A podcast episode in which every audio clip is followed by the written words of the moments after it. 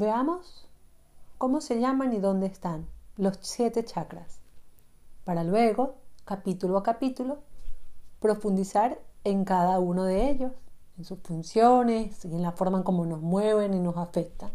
Y por supuesto, para luego ir comprendiendo cómo integrarlos. Es importante una cosa, nuestra mente necesita clasificar las cosas para comprenderlas, para describirlas. Necesitamos aislar las cosas y separarlos. Sin embargo, este es un recurso de nuestra mente para comprender, pero no significa que en realidad cada chakra esté separado del otro. Al contrario, están íntimamente entrelazados entre sí. Todos influyen a todos todo el tiempo. Quizás, por ejemplo, hablamos del deseo sexual, segundo chakra, y alguien me dice, pero esto es algo que tiene su origen en el cerebro. Sí, de acuerdo, no solo en el cerebro, no solo en los genitales, es todo el cuerpo, y con cuerpo quiero decir cuerpo, mente, emociones, conciencia, que participa de todos los chakras, de todas estas programaciones, todo el tiempo. Entonces, hagamos este recorrido panorámico, Muladhara. Muladhara. Algunos lo ubican en el suelo pélvico, es el primer chakra.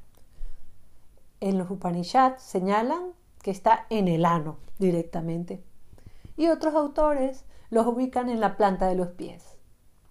Personalmente, aunque cuando hablemos de Muladhara podemos revisar eso, me gusta ubicarlo en la planta de los pies uno, porque está más próximo a la Tierra y esto lo entenderemos mejor. Pero también porque si estuvieran en el suelo pélvico, digamos eh, que de ahí para abajo es como que no tenemos chakra, ¿no? Como que quedamos las piernas como si no formaran parte del circuito y vaya que sí que lo conforman. Entonces yo elegí, yo concientizo que los chakras están en la planta de los pies. Los chakras, el, perdón, los chakras no muladara, chakras están en la planta de los pies. Pero como se trata de un tema sutil, nadie puede terminar de corroborar dónde están. Así que yo te invito a que después de comprender, después de terminar el, módulo completo de chakras, saques tu propia conclusión.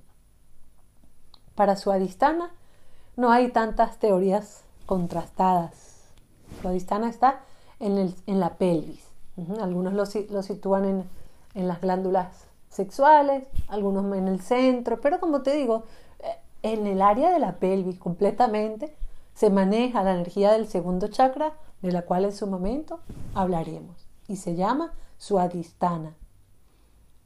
Manipura, el tercer chakra, se encuentra en el plexo solar, este espacio que viene desde el final del esternón, cuando las costillas empiezan a separarse, hasta encima del ombligo adentro. Yo todo me lo imagino que está como en el centro. Anahata, el cuarto chakra, directamente en el centro del pecho, detrás del esternón. Vishuddha, el quinto chakra, en la garganta. Algunos autores dicen en la base de la garganta, otros dicen en el centro de la garganta. Pues bueno, en la garganta. Agna, en el entrecejo en el centro del cerebro, otros dicen no, en el entrecejo, donde el tercer ojo, bueno, yo me lo imagino en el centro del cerebro. Y rara en la coronilla, en la cúpula craneal, en el tope de la cúpula.